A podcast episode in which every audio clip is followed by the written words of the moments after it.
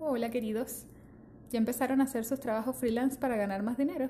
¿Ya están planificando lo que va a ser su primera empresa? Espero, espero que sí. Te invito a escuchar los capítulos anteriores si es que no lo has hecho ya para más información acerca de cómo lograr todo eso.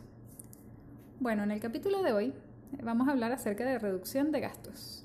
Sé que a simple vista probablemente pienses que no hay ninguna manera de reducir tus gastos porque todos ellos son absolutamente necesarios. Pero tal vez, solo tal vez, después de este capítulo te queden algunas ideas de cómo podrías lograrlo. Si escuchaste el primer capítulo de este podcast, sabes que la mejor forma de poder evaluar tus gastos es anotarlos por uno o dos meses para poder tener un panorama bastante real. Pero si no lo tienes, de todas maneras hay otros elementos que son más o menos universales en los que podrías reducir tus gastos. El primero son los servicios de suscripción. Me refiero a todos esos que pagas con la tarjeta de crédito y que pensaste que ibas a usar muchísimo, pero al final no has usado nada o no lo suficiente para que valga la pena. ¿Tienes Netflix y Amazon Prime? ¿Usas realmente los dos? ¿Estás suscrito a algún periódico en papel pero lo puedes leer gratis por internet?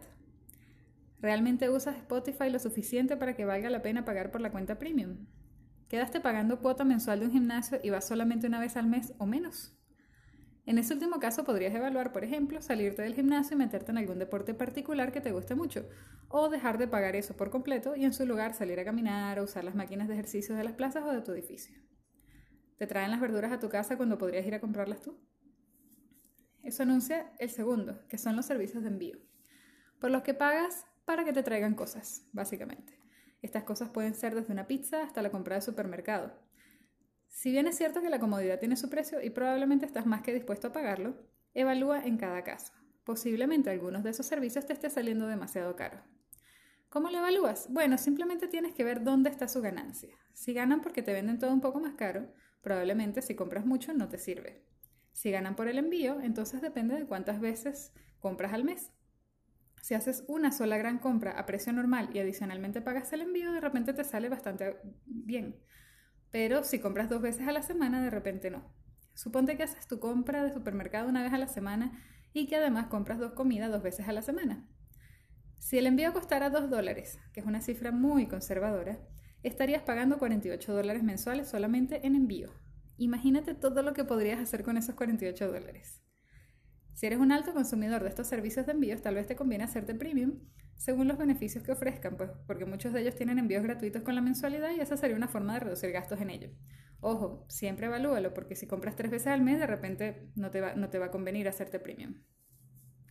Lo tercero es el servicio de internet, teléfono y cable. No me refiero a que lo canceles todo, tranquila, sino a que veas qué usas realmente y además de eliminar lo demás, veas si el plan que tienes es realmente el que necesitas. Por ejemplo, si usas Internet para revisar tu correo y ver Netflix y nada más, entonces no necesitas un plan de 100 megabytes. Con uno de 30 estás más que bien y también por supuesto depende de la cantidad de gente que lo usa en tu casa. De repente en lugar de tener cable te sale mejor comprar un Chromecast o un equivalente chino que transmita desde tu computadora hacia el televisor y listo, es un gasto de una sola vez en lugar de un gasto mensual. Si gastas mucho en celular, Usa mejor un plan prepago y fíjate en qué aplicaciones gastas gastas más de Internet. La mayoría de los celulares te lo dicen, pero si no, puedes instalar una aplicación que lleve el conteo. Yo, por ejemplo, recomiendo Onavo Count, Onavo con B pequeña. Eh, y bueno, sé de personas que gastan hasta 20 mil pesos en saldo de celular y con eso tienen 10 gigabytes de internet para el mes. Pero resulta que usan su celular para hablar por WhatsApp y ver redes sociales y nada más. Entonces al final del mes les sobra el 70% o más de lo contratado. Entonces, no les sirve. Están gastando dinero de más. Por ejemplo, yo veo pocos videos cuando estoy fuera de la casa o el trabajo, le hace lugares con Wi-Fi, así que gasto bastante poco. Y tengo mi línea telefónica contratada con Simple, que es una operadora que tiene la particularidad de que su saldo no se vence. Así que yo cargo 5 mil pesos y con eso me basta y sobra. A veces incluso me dura mes y medio o más. Pero es algo que a un alto consumidor de Internet no, le serviría. Así que tienes que evaluar es si tus planes se adaptan a lo que tú necesitas. Otro punto donde puedes reducir mucho los gastos es comprar menos con la tarjeta de crédito, porque entre el costo de mantenimiento y los intereses por cada compra siempre vas a terminar pagando mucho más que si lo hicieras con débito o efectivo. En ese sentido, si tienes deudas muy grandes, otro punto donde podrías reducir tus gastos es buscando refinanciar la deuda con tu banco o con otro banco para que te mejoren las condiciones de pago. Si eres mucho de salir y siempre que sales gastas mucho dinero, te cuento que hay muchas alternativas de salida gratuitas Y no solo pienso en salir a pasear, conocer museos, hacer un picnic en parques, salir a andar en bici o ir a hacer trekking, que son como las obvias, sino que además en toda ciudad suele haber muchos eventos y actividades gratuitos, que pueden ir desde clases deportivas hasta cine, teatro, circo y lo que se te ocurra. Con un poquito de tiempo que le dediques a buscar esta información podrías descubrir un mundo genial de cosas para hacer sin gastar dinero o gastando muy poquito.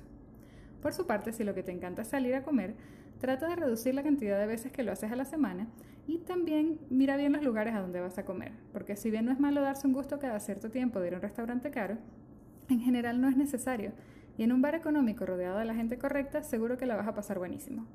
Además, en los lugares baratos las porciones suelen ser más generosas, ojo al dato. Trata de que salir a comer, si vas a gastar, sea porque es un evento especial. Si vas a pagar un montón de dinero por comerte un sándwich que podrías hacer en tu casa igual de rico, pero te da flojera, ponle un poco de cariño y elige hacerlo en tu casa y hazte el sándwich. de repente, a veces terminamos gastando más solamente por flojera. Si te vas de vacaciones, hay muchas formas de ahorrar. Para empezar, en lugar de irte a un super hotel, podrías buscar una cabaña en Airbnb y allí no solo tienes un lugar lindo y acogedor donde estar, sino que además tienes cocina y refrigerador y con eso puedes hacer algunas comidas en la casa, porque salir a pagar para comerte un huevo frito la verdad es que es medio ridículo. También puedes hacer tours gratuitos que suele ofrecer toda gran ciudad turística y si vas a recorrer, lo mejor es hacerlo como la gente local, en transporte público o caminando, porque ambas opciones siempre te van a llevar a conocer mucho más que un tour limitado. De hecho, me ha pasado que salgo a recorrer y después cuando voy a tomar un bus turístico, todos los lugares por donde pasa, yo ya estuve. Otro factor es el tema de las marcas. Si bien es cierto que a veces las marcas otorgan calidad y durabilidad, no es necesario que todo lo que compres sea de marca. Piensa en qué tipo de productos necesitas que tengan el respaldo de una marca.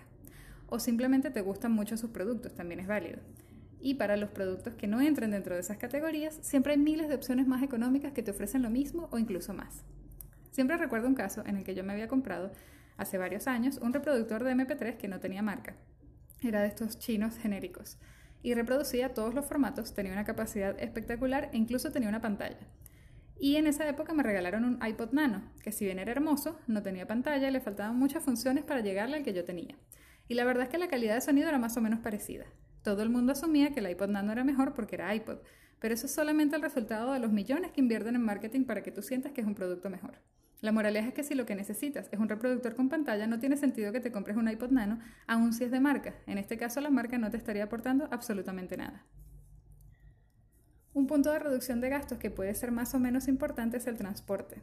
Si andas en bicicleta o tienes un scooter o cualquier medio que no sea un auto o el transporte público, también se vale caminar, podrías ahorrar mucho dinero.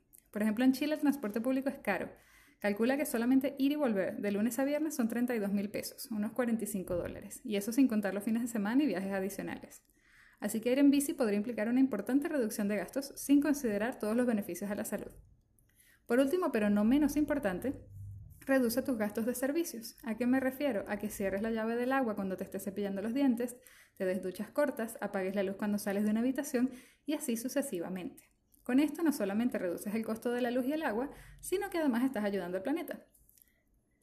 Muchas gracias por escucharme y nos encontramos nuevamente la próxima semana. Recuerda que puedes enviarme tus preguntas, críticas, sugerencias y felicitaciones al Instagram arroba finanzas para millennials podcast. Chao.